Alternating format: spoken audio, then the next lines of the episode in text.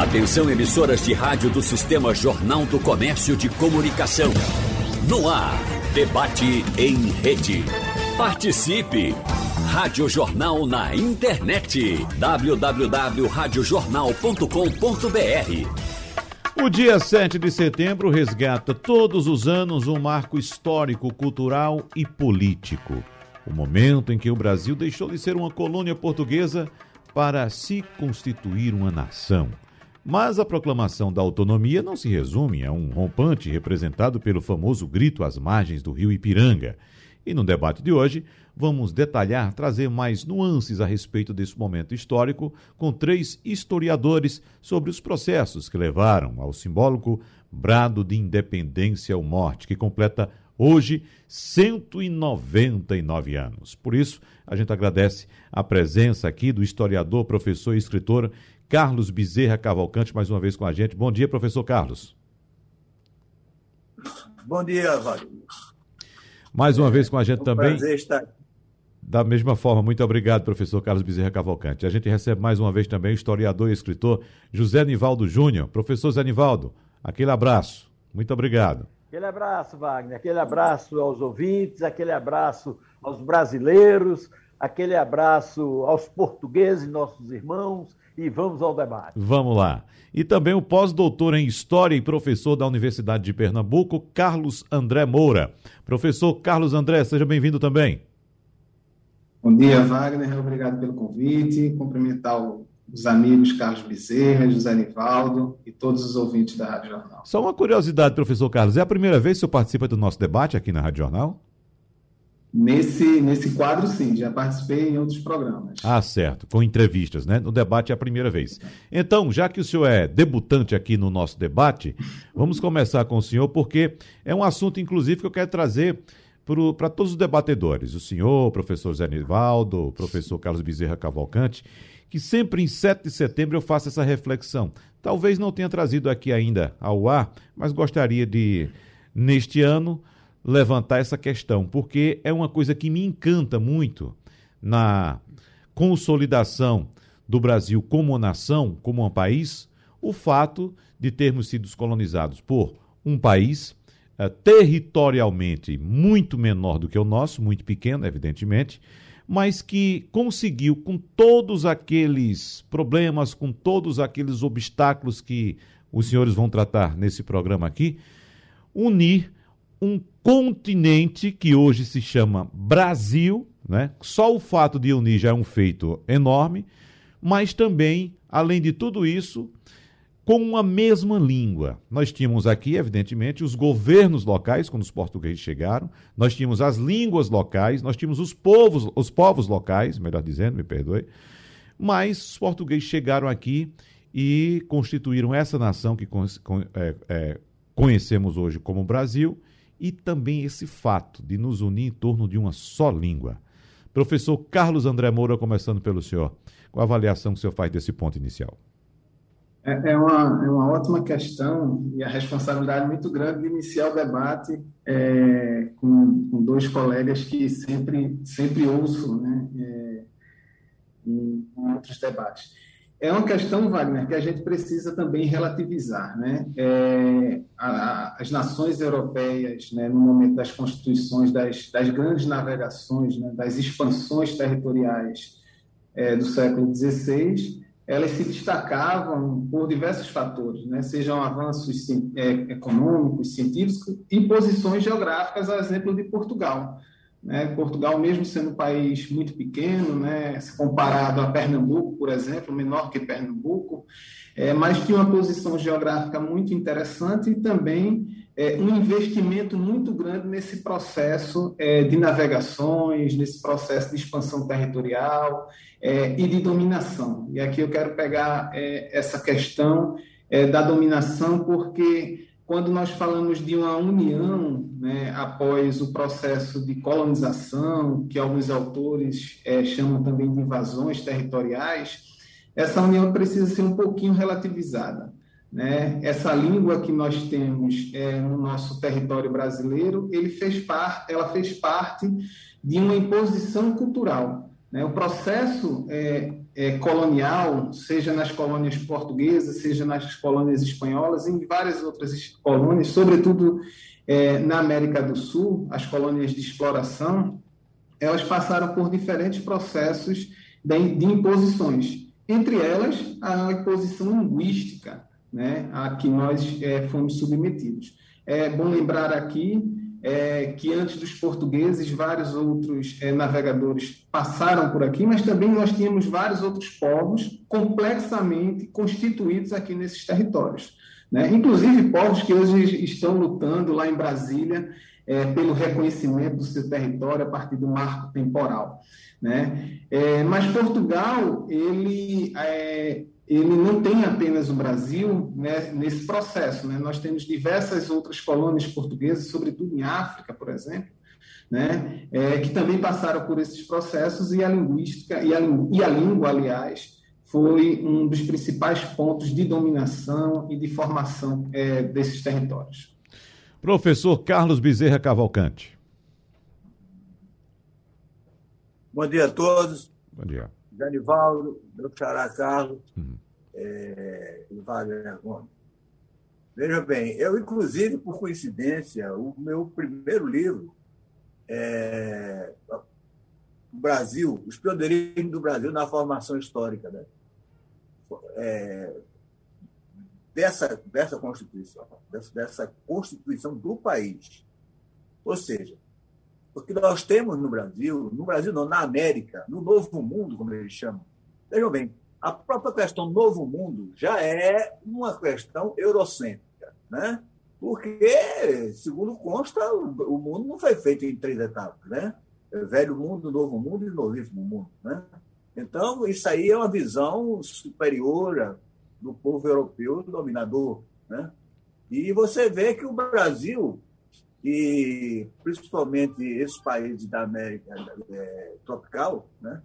É, nós tivemos aí o que? Uma colônia de exploração. Só depois de muito tempo é que nós tivemos a colonização propriamente dita com a, a, o povoamento, que é o caso é, do norte da América né? e do sul da América do Sul.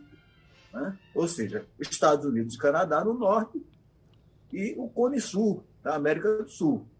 E aí nós vemos um pouco um melhor desenvolvimento de, de, dessas colonizações. Por quê? Porque o, o colonizador ele veio para morar, o explorador ele veio para voltar.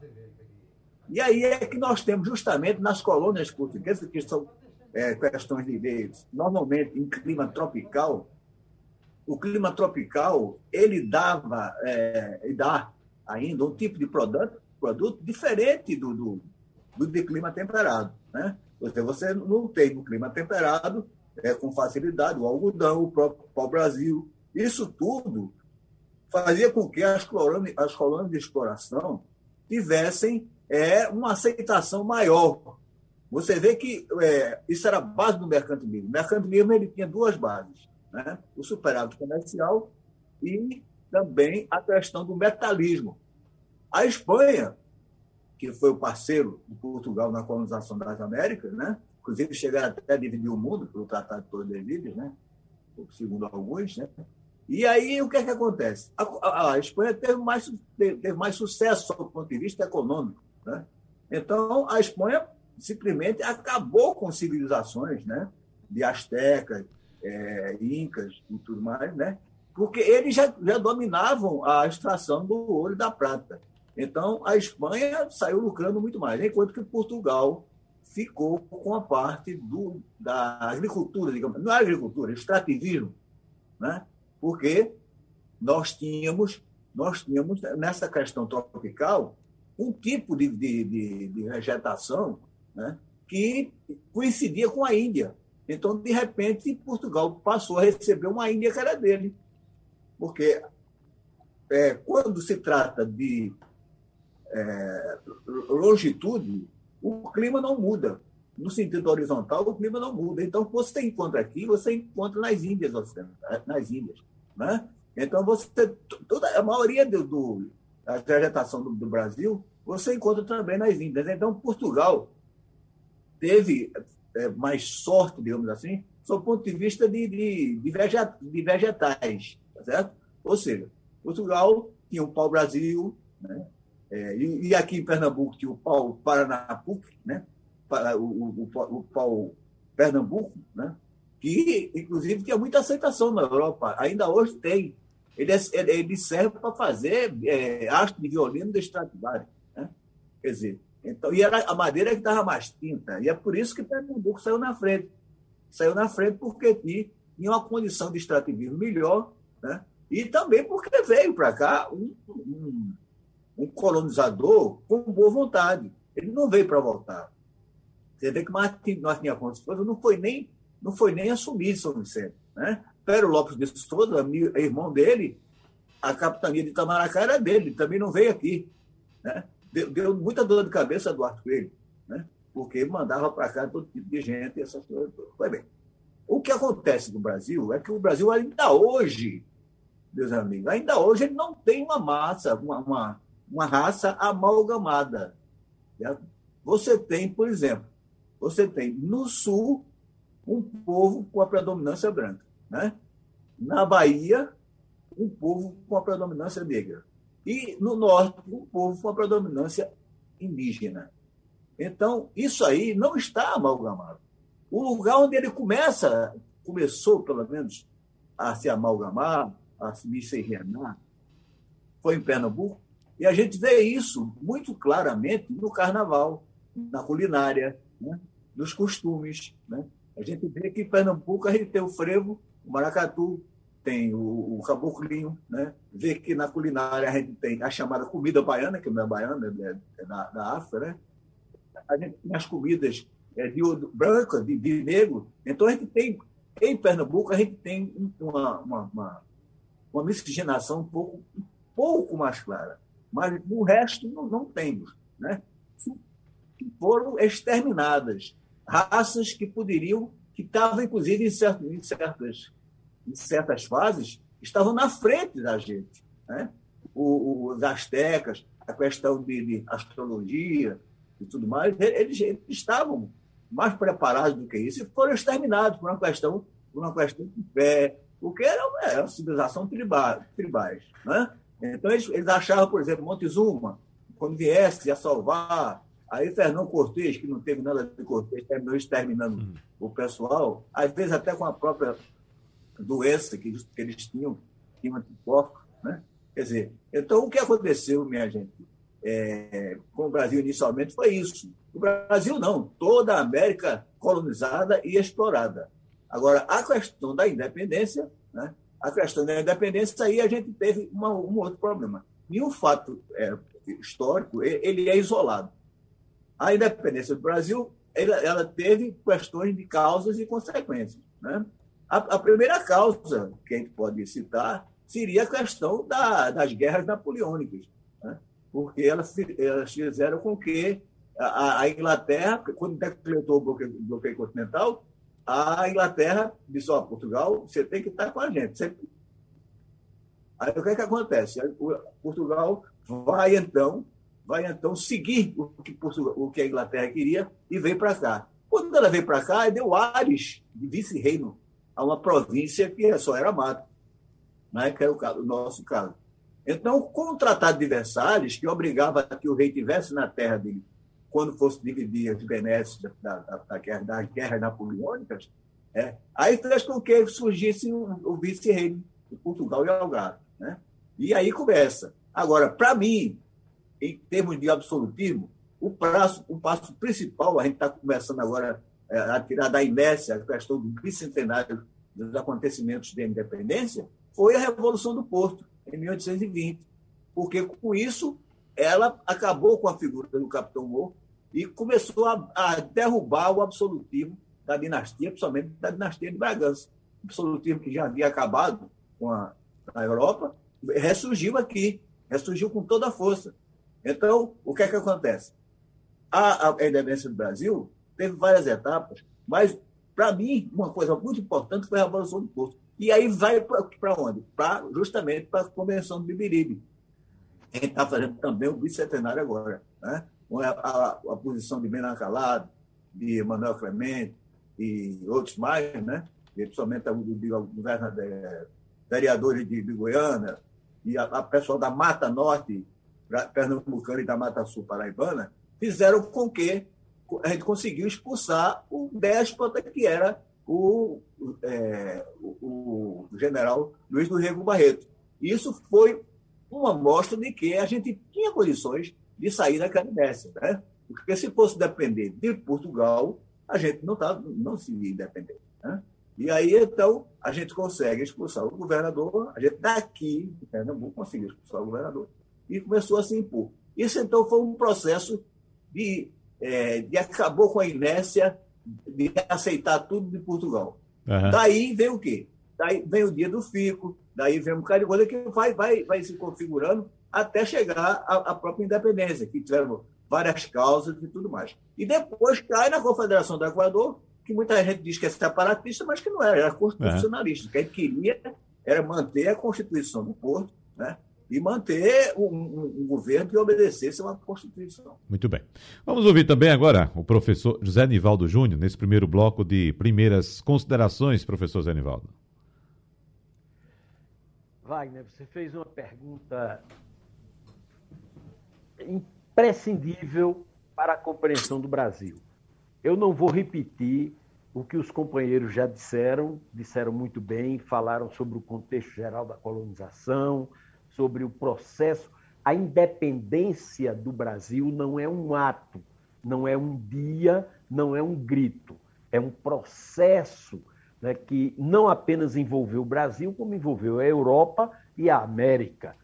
Agora, a, a questão é, é, fundamental da sua pergunta gira em torno de um aspecto, Wagner. Veja, Dom Pedro I ele não proclamou a independência do Brasil em relação a Portugal. Ele proclamou a independência ou morte em relação às cortes de Lisboa, às quais se referiu agora é, é, Carlos Cavalcante. O que é que aconteceu em 1820? Aconteceu a instalação de uma corte constitucional. As cortes eram a Assembleia Constituinte Portuguesa. O que é que faz Dom João, na época já Dom João VI? O Brasil, veja, o Brasil não era mais dependente de Portugal. Desde 1815, o Brasil era Reino Unido. Então, o Brasil não era dependente, era Reino Unido e a capital era o Rio de Janeiro. Quando ocorreu a Revolução do Porto, em 1820, que queria implantar uma Constituição, Dom João, sentindo o trono dele ameaçado, voltou para Portugal e deixou Dom Pedro I, Dom Pedro, que não era primeiro ainda, quer dizer, era apenas o regente Dom Pedro, e Dom Pedro não entendia bem a situação, tanto que Dom João tem uma explicação que está nos livros de história, todos os livros de história. Diz: Pedro, bota essa coroa sobre a tua cabeça antes que algum aventureiro lance mão dela. Ele deixou Dom Pedro aqui com a missão de Dom Pedro se tornar imperador ou rei ou, ou, ou coisa semelhante do Brasil, para não perder o Brasil da família dele. E ele voltou para a Europa para enfrentar o movimento constitucionalista que queria tirar os poderes absolutistas da família real portuguesa. O que foi que aconteceu no dia 7 de setembro? Dom Pedro, nas margens do Riacho Ipiranga, recebeu uma carta, uma carta das cortes, ou seja, da corte constitucionalista, exigindo a volta dele. Exigindo, volte para cá. Por quê? Porque, contraditoriamente, e a história é feita de contradições, é, a, as cortes era, elas eram constituintes com relação a Portugal, eram constitucionalistas, mas com relação ao Brasil eram recolonizadoras. Elas queriam implantar, digamos, a, democ a democracia em Portugal desde que o Brasil voltasse a ser colônia. Então, elas exigiram a volta de Dom Pedro. Quando, reparem, é, é, é, é apenas você reler é, e, e reentender o que já está dito, não vou dizer nada de novo. Quando Dom Pedro recebeu as correspondências, uma da, das cortes, exigindo que ele voltasse, e outra do pai dele, dizendo para ele fazer a separação, ele disse: repare as frases que estão registradas, não sei se são literais, mas é como está registrado em tudo quanto é livro de história. Laços fora. Ele usava um laço com as cores das cortes de Lisboa, azul e branco. Não era com as cortes do rei de Portugal. Laços fora. As cortes querem nos escravizar. As cortes querem nos escravizar. Ou seja, a Assembleia Constituinte quer nos escravizar. De agora em diante, a ordem é independência ou morte. Ou seja, independência ou morte, não em relação a Portugal, não em relação ao pai dele, em relação às cortes constituintes portuguesas. Dito isto, veio o papel de Dom Pedro na manutenção dessa unidade a que você se referiu, Wagner. Você fez uma pergunta fundamental. Por que um país tão grande como o Brasil? Um país que tem tantos países, tantos países dentro dele mesmo, se manteve unido. É aí o papel de Dom Pedro. É aí o papel de José Bonifácio de Andrade Silva. José, Bo... José Bonifácio percebeu que era preciso uma autoridade incontestável para manter a unidade nacional. Então, proclamou Dom Pedro imperador, porque Dom Pedro era aceito em todo canto. O único lugar onde ele não era aceito era em Pernambuco. em Pernambuco, o 7 de setembro foi uma regressão. A gente comemora o 7 de setembro como um, uma entrega de Pernambuco à unidade da pátria Brasil. Porém, historicamente, nós não tínhamos nenhuma razão para comemorar o 7 de setembro, porque a gente já estava na frente, depois dos movimentos de 21 né, e da expulsão de Luiz do Rego Barreto, a qual Carlos Cavalcante se referiu. Então, o que é que mantém a unidade do país, da religião e da língua? A aceitação de Dom Pedro I como imperador. Daí para frente tem muitas outras coisas. Para mim, a verdadeira independência do Brasil não é 7 de setembro de 22. É, não, não me lembro o dia de 1831 que Dom Pedro I foi expulso do Brasil. A expulsão de Dom Pedro I em 1831, essa marca a verdadeira independência do Brasil com relação a Portugal. Bom, vamos falar um pouco mais a respeito do próprio processo da chamada independência do Brasil, que, como sabemos, não foi um processo pacífico. A partir da declaração de independência, uma série de regiões do Brasil demonstrou insatisfação e rebelou-se, inclusive, contra o processo de independência. Nós podemos citar, por exemplo, centro, grandes centros de resistência contra a independência do Brasil, como o Pará, a Bahia, Maranhão, a, a província Cisplatina, que hoje é Uruguai, mas uh, não sei se chega ao ponto, começando pelo professor Carlos André, de um, movimentos como ocorreram em outras partes do globo, né? Guerra pela independência, guerra civil por independência, guerra civil para derrubar um governo e instaurar, instaurar outro governo. Como é que você avalia esse processo, professor Carlos, começando pelo professor Carlos André? Wagner, você utiliza, eu acho que uma palavra muito precisa, né? É o processo de independência, né? Como o José Nivaldo muito bem colocou, a independência ela não pode ser tratada nem entendida como um dia, né? O, o 7 de setembro, ou como um grito, ou como um ato de, de uma figura histórica. Ela é um processo é, que, lógico, a gente é, evita trazer essas balizas temporais muitas vezes, mas se nós pudermos colocar em uma baliza temporal, ela vai ali de 21 a 25, por exemplo, ou de 31, quanto, como José Nevaldo colocou. Então, é um processo que ela vai é, em construção. Eu diria que esses processos de resistências, esses atos de resistência, ele começa muito antes mesmo é, do próprio evento de 7 de setembro. Né? A gente poderia citar aqui diversos é, diversos atos, diversos momentos históricos que poderiam configurar isso. Mas a partir do dia, 20, do dia 7 de setembro de, de 1822, nós tivemos vários lugares que não é, é, aceitaram ou que continuaram com atividades é, contrárias a esse ato de resistência. Um exemplo é a Bahia, né? É, nós vamos perceber como é que isso vai se dar é, é, em períodos depois, e o próprio Pernambuco. Né? O José Nivaldo aí colocou, aliás, o Carlos colocou, é, como esses atos eles eram construídos e foram construídos em diversos outros momentos. Nós estamos comemorando agora o centenário, por exemplo, é, do chamado movimento constitucionalista, né? É, ou a conversão de Beberibe, nós também estamos comemorando a Junta de Goiânia. Então, uma outra questão que a gente tem que, que colocar, é, Wagner, é que esta, esta união pregada por Dom Pedro, pensada a partir do, do momento é, da, da independência do Brasil, é, ela não traz uma unidade ao Brasil porque ela também exclui. O processo de, de independência é um processo excludente. Se a gente pensar que mesmo com a independência nós continuamos com o processo de escravização no país, né? É, que há uma diminuição em 1850, mas ainda é um processo bastante longo e bastante largo. Só no final do século XIX é que nós temos uma, uma, uma resolução para isso.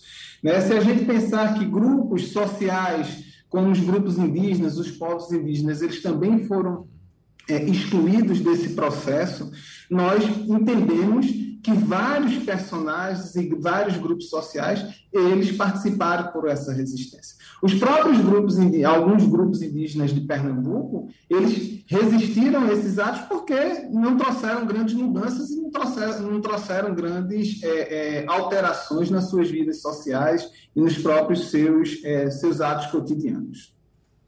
Professor Carlos Bezerra Cavalcante. Olha, veja bem, é, a questão do Brasil é, uma, é, uma, é um jogo de xadrez, é um tabuleiro.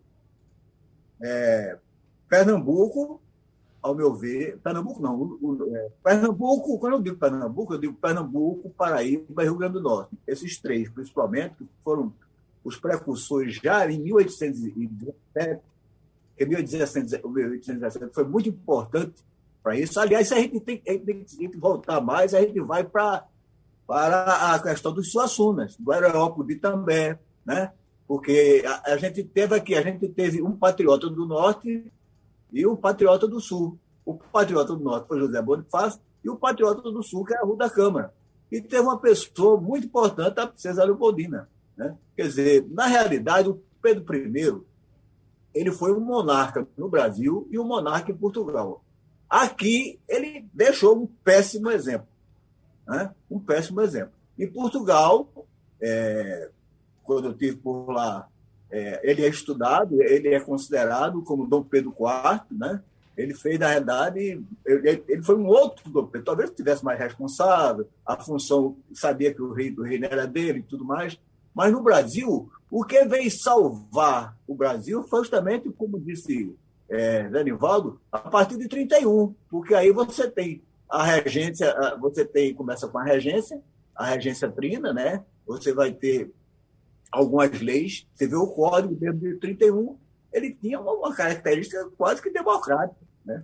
Hoje em dia. Mas no Brasil não existe, fala-se algumas é, revoluções isoladas, nunca o povo participou.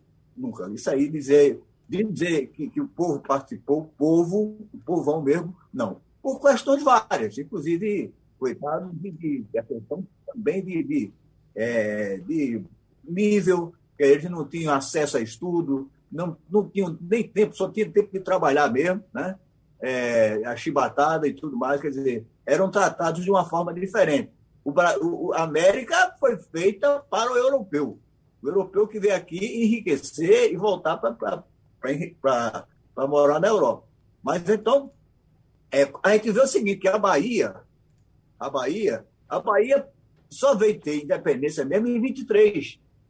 E assim mesmo precisou de Luiz de Barro, de, de, de, de Barro Falcão Lacerda, né? que foi, era o, era, o, era o pernambucano, né? que foi o herói de Pirajá. Vejam que coisa, ele luta aí Pirajá, passa o governo para o pai de Duque de Caxias, o Lime Silva, e já no outro ano, em 24, ele luta contra Lime Silva, na Confederação do Equador. Porque a, a, a questão da Confederação do Equador foi contra aquele tipo de Constituição feita e costurada por Dom Pedro I. Então, essa questão de independência real é, é uma coisa muito, muito difícil para se, se resolver com duas ou três palavras. Né? O fato é que Pernambuco sempre foi precursor, certo? sempre foi é, um, um, local. Quando eu digo Pernambuco, volto a citar Paraíba, Rio Grande do Norte, é, e talvez um pouco do Ceará, mas principalmente esses três. Esses três. Então, o que, é que acontece? Esse, esse, esse três, inclusive pertenciam, Pernambuco tinha ascendência administrativa sobre o Rio Grande do Norte, sobre a Paraíba e até sobre o Ceará. Né? É, Pernambuco foi praticamente quem colonizou o Maranhão. Então, Pernambuco era, era tudo aqui no Nordeste. Agora, por que a Bahia é diferente? Porque a Bahia era beneficiada. A Bahia dificilmente, então, porque fala da, da revolta dos, dos, dos alfaiates, comparado com Pernambuco, não dá. Não estou querendo comparar um estado com o outro. Todos têm seus méritos. Tá? Mas Pernambuco é o que, o, que, o que caracteriza Pernambuco é a questão do Leão do Norte. O Leão do Norte era Pernambuco, porque eles sempre foram, foram e teriam que ser. Porque quando a família real veio para cá, né, em 1808, eles botaram na parede PR, que era príncipe regente, era põe na rua. Quer dizer, confiscaram até a casa do pessoal. Né? E o dinheiro? O dinheiro vinha de onde? O dinheiro vinha justamente de Pernambuco, porque Pernambuco era o maior produtor de açúcar e o, e o maior produtor de algodão, que era o carro forte da exportação. Então, quem bancava tudo era Pernambuco. E daí é que está, que na Revolução de 17, a gente tinha essas três, essas três, esses três segmentos, que era o padre, o militar e o comerciante. Né? Uhum. Então, quer dizer que a coisa não é tão simples, porque, na realidade, o Brasil não é simples. O Brasil ainda é uma coxa de retalho. É assim, professor Zanivaldo?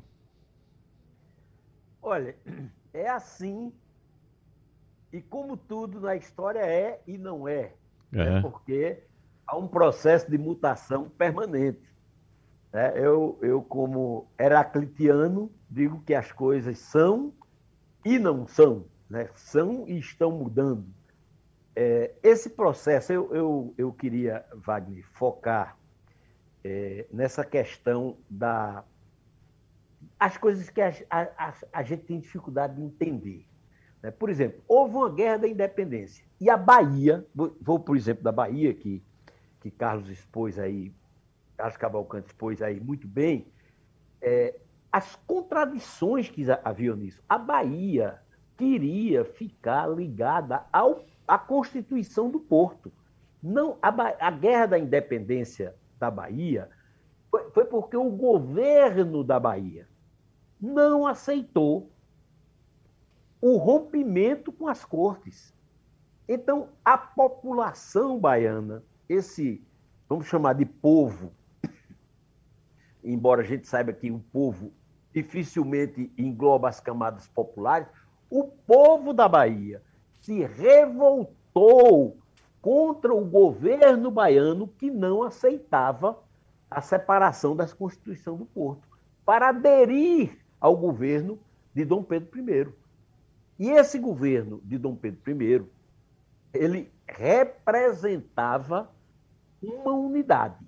Né? Por que é que o Brasil não se fragmentou como os países é, dependentes da Espanha, por exemplo? Porque cada país dependente da Espanha, cada local, fez a sua própria guerra de independência, às vezes interligadas, às vezes com internacionalizadas, como foi o caso da presença de Abreu e Lima na Venezuela, na Colômbia, no Chile, enfim. Mas não houve uma liderança que unisse a todos. Então ali a Colômbia formou um país, a Venezuela outra, o Peru outra, o Chile outro, o Uruguai outro, o Paraguai outro, quer dizer, cada um, a Argentina outro, cada um com a sua própria história.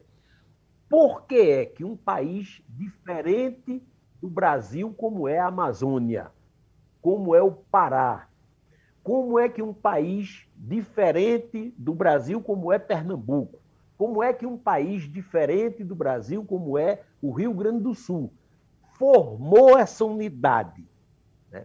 Graças, volto a dizer, a, esse, a essa atitude de José Bonifácio, que não concordava com Dom Pedro, porém o usou como instrumento de manutenção da unidade nacional. Esse é o valor do 7 de setembro. O grande valor do 7 de setembro é aquele que você levantou, Wagner. Manter um país com uma língua só, isso, a língua não é tão complexo, porque os países colonizados pela Espanha, mesmo sendo países diferentes, têm a mesma língua. O mais é, é, é, expressivo é a manutenção da unidade política. Volto a dizer, a Bahia é um país. Pernambuco é um país. O Pará é um país. O Maranhão é um país. O Rio Grande do Sul é um país. Entretanto, é, mantém-se unidos e o 7 de setembro, que eu já relativizei, já disse que o Laços Fora foi com relação às cortes e não ao governo de Portugal. Entretanto, se transformou ao longo do tempo no símbolo dessa unidade nacional. Eu não sei se essa unidade nacional historicamente é positiva ou negativa, se a gente estaria melhor separado, dividido em vários países ou não. Isso se é, é, é feito time de futebol, se não joga. A gente sabe a história que aconteceu. A gente sabe o país que a gente tem, o país que ainda traz para os dias de hoje as grandes contradições às quais Carlos Cavalcante se referiu, que, é, que começava com a escravidão, com a exploração, com a dizimação da população nativa, com o desrespeito aos valores locais, tudo isso ainda continua nos dias de hoje.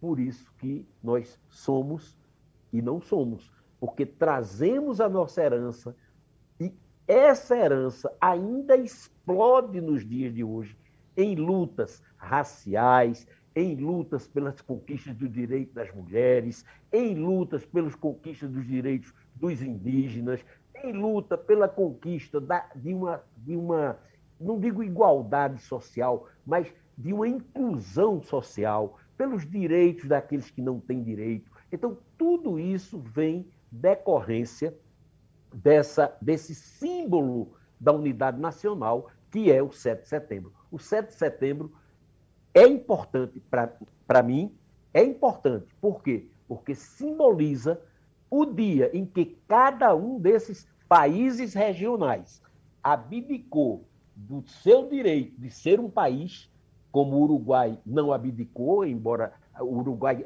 o Uruguai já foi parte do Brasil, né? e no período de Pedro I se separou, virou um país independente. Poderia ter acontecido com o Rio Grande do Sul. Lutaram 10 anos. O Rio Grande do Sul, Paraná e Santa Catarina são unidos ao Brasil depois de 10 anos de guerra. 10 anos de guerra. Então, depois de 10 anos de guerra, fizeram um acordo e se uniram ao Brasil. Então ficaram unidos ao Brasil. Tudo isso se concentra, Wagner, queridos ouvintes, parceiros, no 7 de setembro. Essa coisa que, que Carlos chamou a atenção é muito interessante, eu vou citar só como uma curiosidade, que o brasileiro não entende, normalmente não entende, o brasileiro chega em Portugal, o turista brasileiro que não é versado em história, chega em Portugal, numa das praças mais importantes de Lisboa, a maior estátua é de Dom Pedro. Dom Pedro IV. Por quê? Porque Dom Pedro I do Brasil, quando foi expulso do Brasil, foi para Portugal, assumiu o trono do qual ele era herdeiro por aquela lei da primogenitura, ele era o filho mais velho de, de Dom João VI. Então ele foi para lá porque o irmão dele, Miguel, o irmão mais novo, que tinha, aliás, casado com a sobrinha, mas isso já é, já é uma história diferente, tinha casado com a sobrinha e tinha assumido o trono defendendo o absolutismo. E Dom Pedro vai para Portugal defender o constitucionalismo que ele tinha atacado tanto no Brasil, inclusive na Confederação do Equador. Então, no Brasil, Dom Pedro I é um absolutista total. Pernambuco renega a imagem de Dom Pedro I. Tem um episódio de 1972, no, no 150 anos da independência, Sesc Centenário, que o corpo de Dom Pedro I foi trazido de Portugal, os restos mortais, percorreu o Brasil inteiro e Pernambuco, é, o Instituto Histórico Arqueológico e Geográfico de Pernambuco se recusou a participar das solenidades, porque Dom Pedro é algoz de Pernambuco.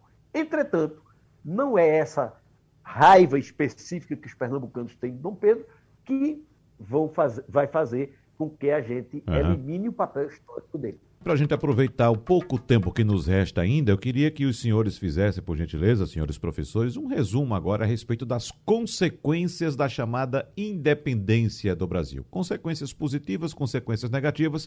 O problema é que o senhor tem agora disponível um minuto para cada um dos senhores. Começando então pelo professor Carlos André Moura. Wagner, é, eu, eu penso que nós tivemos é, muito mais consequências positivas é, se comparado às consequências negativas. Né? Todas elas já foram colocadas aqui é, sobre a construção de uma nacionalidade, né? tivemos é, leis é, específicas para, para o Brasil, é, e depois esse processo de independência ele caminhou para outros, outros momentos históricos, a exemplo né, do fim da, do processo de escravização, é, da proclamação da República, de construção das democracias é, estabelecidas no nosso país, até chegar ao que nós é, temos hoje. No entanto, do mesmo modo, nós tivemos, é, amparado a isso, é, um Estado nacional, uma, uma, um Brasil que foi constituído a partir da exclusão de alguns setores sociais. Né? Esses setores, nem todos os setores, eles foram incluídos nessa nação que se construía, né, como foi muito bem colocado, devido ao, ao estabelecimento é, de governos ou de formas é, de governabilidade que nós tivemos. Essa exclusão se deu em diversas formas, desde o processo de educação, né, ao processo de reconhecimento de grupos sociais ou de atuação desses grupos sociais, a imposição de uma religião é, é, contrárias a outras práticas é, religiosas. No entanto, é, se hoje nós estamos aqui falando sobre é, esse processo de independência, se hoje nós é, vivemos em uma democracia e se hoje nós podemos reivindicar direitos, né, podemos reivindicar dos direitos mais simples aos mais complexos, né, é, em, em, diversos setores, a exemplo da vacina, educação, melhorias na economia e por aí vai. Isso tem iniciado, isso passou por um momento específico da nossa história, que foi o longo processo do 7 de setembro de 1822. Uhum. Professor Carlos Bezerra Cavalcante, por favor, um minuto para o senhor. Consequências, professor. É, eu vou ser bem rápido, porque eu quero deixar uma reflexão para os senhores do programa e para o povo em geral. Vejam a diferença entre o 4 de julho nos Estados Unidos e o 7 de setembro aqui no Brasil. Certo? 4 de julho o pessoal incorpora com festa, com fogos, a independência dos Estados Unidos. Aqui no Brasil, até, esse ano não, mas quando podia, era o povo ia para a praia beber e o, soldado ia marchar. Então, não tinha, não tinha ninguém assimilando, incorporando uma independência que realmente existiu. Professor Zanivaldo, um minuto para a gente fechar. Como reflexão, estamos melhores nós brasileiros ou estão melhores os países latino-americanos? Porque a independência foi um processo. O Brasil fez uma independência, é bom que se diga, tardia. Os países espanhóis é, se libertaram primeiro, os países da, da América do Norte se libertaram primeiro. O Brasil foi o último a fazer a independência. Entretanto, construindo passo a passo a nossa história, de conquista em conquista, como bem o professor Carlos André disse, de conquista em conquista. Hoje, nós temos um país que pode ser uma potência mundial e tem tudo para ser uma democracia expressiva e que dite os rumos políticos da América Latina. Professor... Liberdade ou morte. Um abraço a todos os ouvintes. Obrigado ao historiador e escritor José Mivaldo Júnior, ao historiador, professor e escritor também Carlos Bezerra Cavalcante, ao pós-doutor em História e professor da Universidade de Pernambuco, Carlos André Moura. Muito obrigado, professores, pela participação no debate de hoje, especial de 7 de setembro. Muito obrigado a todos e até lá. Sugestão ou comentário sobre o programa que você acaba de ouvir, envie para o nosso WhatsApp 99147 8520.